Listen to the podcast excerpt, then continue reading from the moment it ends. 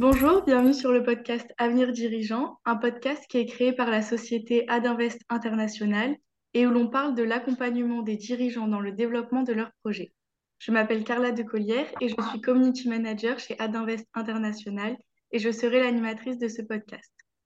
Pour cet épisode, j'ai le plaisir d'accueillir Blaise Agresti, qui est un ancien commandant du peloton de gendarmerie de haute montagne, mais également guide, auteur et en 2017 fondateur de Mountain Pass, une société fournissant aux entreprises des méthodes de prise de décision inspirées de la haute montagne et du secourisme. Alors bonjour Blaise, je vais vous laisser vous présenter un petit peu plus en détail. Bonjour, bonjour Carla, bonjour à tous. Euh, très heureux d'être avec vous ce matin au petit, au petit jour. Voilà, donc peut-être juste pour compléter, effectivement, moi j'ai un parcours euh, de 25 ans dans la gendarmerie, donc à la fois la tête des équipes de secours en montagne à Chamonix, donc le peloton de gendarmerie de haute montagne. Euh, j'ai aussi euh, été dirigeant de l'école qui forme les gendarmes de haute montagne. Donc voilà, donc l'univers de, la crise, de l'adaptation à l'incertitude, ça a été mon métier pendant 25 ans. et ensuite, ben voilà, depuis 5 ans, j'ai créé Mountain Pass, donc une petite structure, on est 6 salariés et on accompagne des COMEX, des CODIR, des grandes écoles euh, sur pas mal de sujets euh, autour de la coopération, de la prise de décision, euh, de tout ce qui relève aussi de la, prospective, de la capacité à se projeter dans un avenir un petit peu compliqué. Donc voilà, ce sont des, expertises qu'on partage avec nos, avec nos clients. Voilà. Ok, super. Et dans ce podcast, je ne suis pas toute seule parce que j'ai l'honneur d'être aidée par Nicolas Stockel. Donc, je vais vous laisser vous présenter aussi un petit peu. Euh, oui, bon, bonjour Carla, bonjour Blaise. Euh, je suis très content d'être là ce matin. Donc, moi aussi, je travaille chez Adinvest International. Je suis en charge du, développement pour l'activité France. Euh, et j'ai insisté pour être présent avec toi, Blaise, aujourd'hui parce qu'on a au moins deux points communs. L'un, c'est la montagne. Je suis un, passionné de montagne, même si je n'ai pas du tout le même parcours. Et puis le deuxième, ben, c'est l'entrepreneuriat et le monde de l'entreprise. Donc ça me semblait intéressant de pouvoir aussi euh, profiter de cette, de cette euh, interview pour pouvoir un peu échanger avec toi. Et j'avais une première question. Euh, je voulais savoir pour, pour nos auditeurs, comment est-ce que tu es passé de ton activité de gendarme, de, ta carrière de gendarme au secteur privé, et, puis ensuite avec l'idée de monter une boîte et d'accompagner les dirigeants? Donc qu'est-ce, qui t'a attiré là-dedans? Que, Quels sont les constats que tu as pu faire? Et puis, euh, qu'est-ce que tu as eu envie de développer à un moment donné? Puisque quand on, part en entrepreneur, on a, qu'on a envie d'apporter un plus ou de faire un petit peu différemment. Alors, la bascule de, la gendarmerie vers l'entreprise, elle est assez simple. J'ai un dirigeant qui est venu me débaucher, pour être très, direct. Euh, le patron de, l'entreprise Petzel, qui est une entreprise qui fabrique du matériel de, montagne, de sécurité, des baudriers, des casques, de l'éclairage, tout un tas d'équipements, euh, qui est leader d'ailleurs mondial dans son, secteur, qui est venu me chercher pour prendre une direction commerciale internationale. Donc j'ai basculé de colonel de gendarmerie à directeur commercial international en quelques jours, euh, mais c'est venu de la démarche de ce dirigeant qui est venu me chercher. Donc ça c'est la première, ouverture vers le monde de l'entreprise. Alors pourquoi j'ai créé Mountain Pass? Pourquoi se lancer en l'entreprise enfin, dans un développement entrepreneurial? C'est assez simple en fait. Euh, quand j'étais patron de l'école, euh, j'avais créé un partenariat avec HEC euh, où on avait accueilli les exécutifs MBA donc sur une session qui, qui était centrée sur la question de la décision dans l'incertitude. Donc on avait pris ces, une vingtaine d'exécutifs MBA d'HEC, on les a fait insérer dans le, dans le parcours d'un secouriste. En fait, on leur a fait une succession d'exercices, d'ateliers mais dont l'objectif, la finalité était de, comprendre mieux euh, comment on pouvait décider sous la contrainte du temps, face à des risques, face à une, mission qui était relativement délicate. Donc voilà, donc c'est pour ça que j'avais testé déjà le parallèle entre la montagne et l'entreprise, et on avait vu que c'était extrêmement puissant. Euh, les gens qui participaient à cette session trouvaient que c'était hyper riche, euh, qu'ils apprenaient plein de choses sur eux-mêmes, sur la manière de coopérer, sur la manière de travailler avec, de la pression. Et donc, c'est clairement cette initiative que j'avais mise en place à l'époque où j'étais encore en gendarmerie qui m'avait ouvert la perspective de ce parallèle entre la montagne au sens large et, l'entreprise. Donc ce qui a, conduit après à incuber mon projet pendant un an et à le lancer euh, voilà, un peu plus de cinq ans. Et du coup, donc là, entre votre euh, activité de directeur commercial international et votre euh, ancienne carrière, c'est quoi qui est différent? Je suis plus directeur commercial maintenant, je suis à 100% dédié sur mon activité euh, Mountain Pass, mais en tout cas, la différence entre une direction commerciale et puis, euh, on va dire, un, rôle de, dirigeants dans le service public dédiés à une mission de secours, la finalité n'est pas exactement la même. Déjà, je veux dire, sur le sommet, le sommet d'un officier de gendarmerie, d'un sous-officier, de quelqu'un qui sert l'État, c'est le bien commun. Euh, et malgré tout, quand on est dans une entreprise, on ne sert pas le bien commun complètement. On, le sert indirectement, mais euh, on sert la sécurité. Pour le coup, c'est une entreprise qui, fabriquait du matériel de sécurité, donc j'avais le sentiment quand même d'avoir une mission d'utilité euh, publique, parce que ce que je vendais, c'était des produits de qualité qui assuraient la sécurité des gens qui pratiquaient. Mais la finalité quand même globale du modèle, sur une entreprise familiale, une ETI, on est salarié. Et en fait, moi, j'ai eu, le sentiment euh, d'être dans une organisation qui n'était quand même pas dédiée complètement, même si elle a une fondation, même si c'est une entreprise qui renvoie aussi vers la communauté pas mal de, bah, ses ressources en fait. Hein. Il y a de, milliers d'euros, de centaines de milliers d'euros qui reviennent vers cette fondation qui, qui est dédiée à la sécurité en montagne notamment. Donc l'entreprise, par sa fondation, avait un, rôle d'intérêt public, mais dans son développement business pur et dur, euh, il ne faut pas être totalement naïf non plus. Voilà, donc la, différence, elle est quand même là. Euh, là, j'enfonce des portes ouvertes, hein, évidemment. Mais ce qui fait que pour moi, euh, masqué dans cette logique de développement commercial, euh, me semblait pas totalement au, fond de moi. J'ai quand même une, aspiration à la transmission, notamment pédagogique, et j'avais une forme de frustration quand même par rapport à ça. Est-ce que c'est ça qui, t'a amené à, monter, enfin, à créer Mountain Pass? Complètement. Je veux dire, l'idée de, revenir sur euh, les fondamentaux de ce que j'ai depuis petit, c'est-à-dire euh, cet amour de la montagne et cette idée de la transmettre sous toutes ses formes, et de dire que finalement, j'ai eu la chance de faire un pas dans l'entreprise à travers la fonction de directeur commercial, le fait de pouvoir relier ces deux univers, essayer d'être contributeur à la performance d'entreprise, notamment cette performance durable, euh, qui est vraiment le cœur de notre ADN Mountain Pass. On n'est pas là pour faire de la performance euh, au sens, euh, on va dire, binaire du terme, purement économique.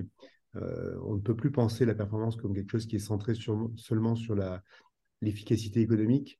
On doit évidemment prendre attention aux, humains au sens large, hein, bien sûr. Donc, il y a toute la dimension des ressources humaines, prendre en compte dans cette performance, évidemment l'environnement, pour le coup, euh, la montagne, un, guide de haute montagne, il, doit respecter son environnement, la montagne, il doit respecter sa cordée, il doit respecter aussi sa capacité à générer son autosuffisance. Donc en soi, c'était un modèle économique intéressant pour faire réfléchir euh, des comités de direction sur ce sujet-là. Donc euh, là, je me sens parfaitement aligné sur ce qu'on essaie de transmettre, et on a la chance de le faire sur le terrain, en montagne. Et donc ça, pour le coup, c'est un déclencheur assez puissant d'un ensemble de réflexions qui aide les, dirigeants à prendre conscience qu'il voilà, il faut bouger maintenant. il, est, temps de bouger maintenant. J'ai euh, eu le plaisir de lire euh, donc le dernier de tes livres, Guider en premier de cordée, s'inspirer de la haute montagne pour construire un leadership résilient et durable. Euh, d'abord, je me suis régalé effectivement parce que c'est à la fois intéressant par ton partage d'expérience et à la fois plein de, recettes potentiellement applicables en fait dans nos environnements, dans nos environnements d'entreprise. Est-ce que en quelques, en quelques mots, tu peux nous donner un peu ta vision de l'entreprise de demain? Comment est-ce que tu la vois évoluer ou comment est-ce que tu l'arrêtes peut-être? Alors, on a eu la chance de faire une conversation avec euh, Emmanuel Faber il y a dix jours euh, lors des rencontres de la Cinémathèque de Gap. Et, en fait, en l'écoutant, et en écoutant aussi, il y avait Stéphanie Baudet, qui est une alpiniste et une grimpeuse de, grand talent, hein, qui était championne du monde d'escalade. On était tous les trois interrogés avec trois perspectives différentes. Et je me disais finalement que les trois perspectives étaient absolument fondamentales. C'est-à-dire qu'une vision d'Emmanuel Faber qui donne euh, des indications macro sur euh, les leviers euh, et, la manière dont il va falloir indexer la performance économique avec un certain nombre de capacités à mesurer la capacité à, régénérer finalement la nature. et donc ça, c'est ce qu'il avait essayé de mettre en place quand il, était dirigeant de Danone. Donc le, fait de dire qu'on ne peut pas avoir des indicateurs euh, macro et micro de pilotage d'entreprise, de pilotage euh, de l'économie qui euh, ne prennent pas en compte le, on va dire le facteur naturel, le, capital naturel. Donc ça c'est un premier, une première réflexion. Donc là, dans son, dans son organisme, l'ISSB, il, il, est vraiment en train de bâtir des indicateurs extrêmement novateurs par rapport à ça. Donc ça c'est un premier point qui fait qu'on ne transformera l'économie et l'entreprise que parce qu'elle est pilotée avec des nouveaux indicateurs et qui prennent en compte la globalité du système. Alors, moi, je dis attention, il y a la nature, il y a l'économie, mais il y a aussi l'homme. Et, et, donc, je pense qu'il y a une espèce de triptyque fondamental. Et donc, la contribution d'Emmanuel Faber était vraiment sur la réflexion sur le, la macro et la micro par rapport à des, indicateurs de performance qui devaient totalement changer et qui devait intégrer effectivement toute cette subtilité, cette complexité du capital naturel. Euh, mais il faut aussi euh, y injecter, et là on est vraiment encore loin du compte, euh, ce, qui, ce qui fonde le développement humain. Parce que si on est purement dans, dans l'obsession des contraintes climatiques, dans l'obsession des contraintes liées à la rareté des ressources, liées aux problématiques de biodiversité, etc., qui sont réelles, hein, je ne suis pas là pour les, les nier, on va peut-être occulter des points majeurs autour de, des sujets du vivre ensemble. Euh, mmh. parce que si on n'est plus capable de vivre ensemble euh, pour des questions de géopolitique, pour des questions de, euh, de, fracture sociale, à la fois au, sein même des pays, mais entre les, blocs, entre l'Europe, l'Afrique, etc., on, se rend compte qu'on sera une, terre qui ne sera même plus vivable. Donc je pense que dans le développement de l'entreprise, euh, cette composante du pacte social. Quel est le pacte social? Et en plus, on rentre dans la discussion sur les retraites là, dans les, jours à venir. Euh, c'est un sujet qui est extrêmement critique. Donc la nature, bien sûr, le pacte social, euh, évidemment. Donc voilà, donc je ne sais pas si ça répond à tes questions sur le, futur de l'entreprise, mais c'est une entreprise qui va devoir être équilibrée sur à la fois sa performance, sa soutenabilité économique, mais aussi son, sa capacité à préserver le capital naturel, ou à le régénérer, et ses capacités à faire que ses collaborateurs soient, euh, soient euh, équilibrés aussi, qu'ils ne soient pas tous en, dépression. Euh, parce que là, on est quand même dans un moment de l'histoire où le, potentiel de, fragilité psycho, psychologique au sens large des êtres humains est à un niveau absolu. Quand on voit l'impact du, digital, quand on voit l'impact de, de, tout, de, toutes les nouvelles formes de travail et puis toutes ces fractures, effectivement. Donc, le pacte social, il va falloir être très attentif à le préserver, à le consolider. Ouais, donc, euh, considérer l'entreprise comme un vecteur de ce, de ce futur pacte social et de se vivre ensemble. Oui, ben, l'entreprise comme, un corps humain, en fait. Il faut, il faut voir l'entreprise comme un. Il y a eu des théories managériales dans les années 60 au Canada qui considéraient que l'entreprise était un corps humain en tant que tel, euh, fois X, hein, quand on est 1000, 10 000, 100 000. Eh ben oui, euh, l'entreprise est un, est un corps vivant, euh, il faut le considérer comme tel. Et donc, euh, donc là aussi, il y a un gros travail au-delà de la, technicisation des ressources humaines. il va falloir faire très attention à, rester dans quelque chose qui est. c'est pas des primes, c'est pas des tickets repas qui font du vivre ensemble et du travailler ensemble. Et sur ce point, je suis particulièrement d'accord, effectivement. Moi, il y a une question que j'aime bien poser à mes invités, c'est euh, si vous aviez une anecdote à nous raconter qui vous a marqué euh, au cours de votre carrière. Ouais, J'en ai plein. Alors, si je suis un peu rabat-joie, je vous raconterai des histoires un peu tristes de, collaborateurs que j'ai pu perdre euh, sur accidents, donc qui ont forcément été des gros marqueurs de, ma, de mon parcours. Mais ce n'est pas forcément ça que j'ai envie de raconter maintenant, parce qu'effectivement, le, le, contexte il est suffisamment lourd pour éviter de dire que la montagne est un lieu dangereux. Moi, ce que j'ai eu, alors là, c'est plutôt l'expérience du guide plutôt que celle du secouriste. Alors, secouriste, quand on sauve quelqu'un, euh, que l'équipe sauve quelqu'un, évidemment, c'est quelque chose d'exceptionnel, donc ça, tout le monde le comprend. Mais dans l'expérience du guide, euh, moi, j'ai eu, euh, notamment, il n'y a pas très longtemps, deux, trois ans, j'ai amené un couple vers le Mont Blanc. Et, c'est une personne qui était, notamment elle, qui était dans un moment un peu difficile. Et et en fait, si je regarde ce Mont Blanc, euh, dans l'absolu, on n'aurait jamais dû y arriver. Euh, c'est quelqu'un qui n'était pas forcément en très grande forme au départ, qui avait peu de maîtrise technique, et on y est allé doucement, euh, étape après étape, pas après pas. Et cet impossible, il est devenu possible. Et donc, elle est arrivée au sommet du Mont Blanc, donc ça a été un, moment de grande joie, évidemment, d'arriver là-haut. Et, en fait, ça a été un moment de transformation personnelle pour elle, mais vraiment majeur elle a repris confiance en elle. Donc, c'est quelqu'un qui n'allait pas très bien, hein, pour être euh, transparent.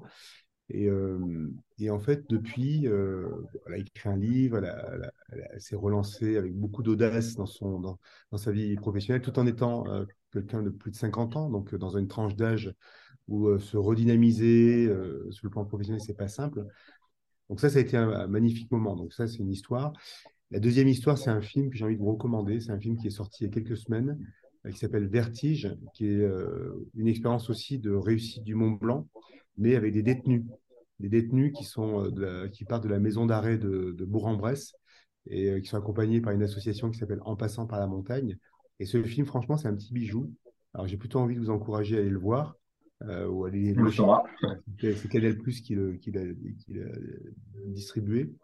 Euh, c'est un, petit bijou et vous verrez ce qui se passe en fait. Donc moi, ce que je veux dire à travers ces deux exemples, c'est la puissance du, potentiel de transformation, de réussir une ascension. cest parfois, on pense qu'il faut réussir à travers ce qu'on fait vraiment. Et en réalité, si on fait quelque chose à côté qui marche bien, ça nous aide à faire ce qu'on a du mal à faire encore mieux. Et euh, c'est valable pour des détenus, c'est valable pour des dirigeants. Euh, la réalité d'un pas de côté, la puissance d'un pas de côté, de se dire je m'autorise à un moment donné de plus être dans mon chemin, dans mon entreprise, mais je fais le pas de côté pour pouvoir me régénérer et puis repartir après dans mon travail. Euh, c'est peut-être la leçon euh, que je veux partager là ce matin. Super, merci. Merci pour ces belles histoires. oui, tout à fait. Toujours intéressant d'avoir ce point de vue-là. du coup, ça me fait une presque transition sur le métier d'Adinvest, enfin la façon dont on l'aborde en tout cas, et l'accompagnement du dirigeant à travers la posture mentorale.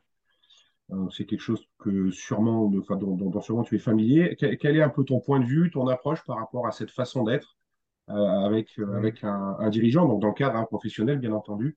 Comment est-ce que tu penses à ça? Est-ce que toi, tu vis ça au quotidien?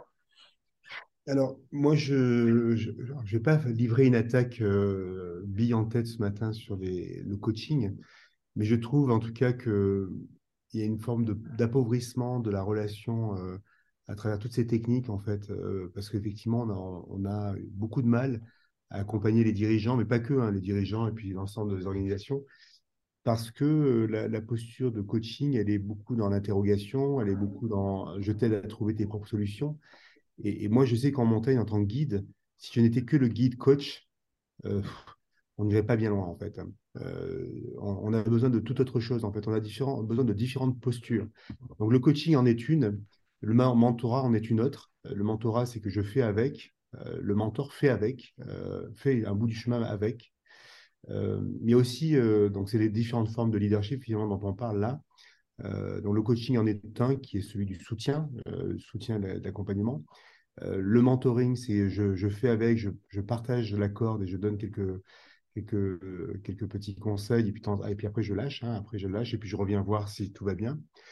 Mais il y a aussi euh, des, postures autour du, sujet de l'inspiration, parce qu'effectivement, on le voit plus que jamais, la capacité à raconter, euh, c'est le mot à la mode, hein, le narratif. On n'arrête pas d'entendre parler de, créer du narratif. Mais c'est quoi, le créer du narratif? C'est de recréer une mythologie. Euh, les humains, on a besoin de s'accrocher à une mythologie. Et que ce soit l'Iliade, l'Odyssée, que ce soit des, mythes beaucoup plus récents, on a besoin d'inscrire le récit.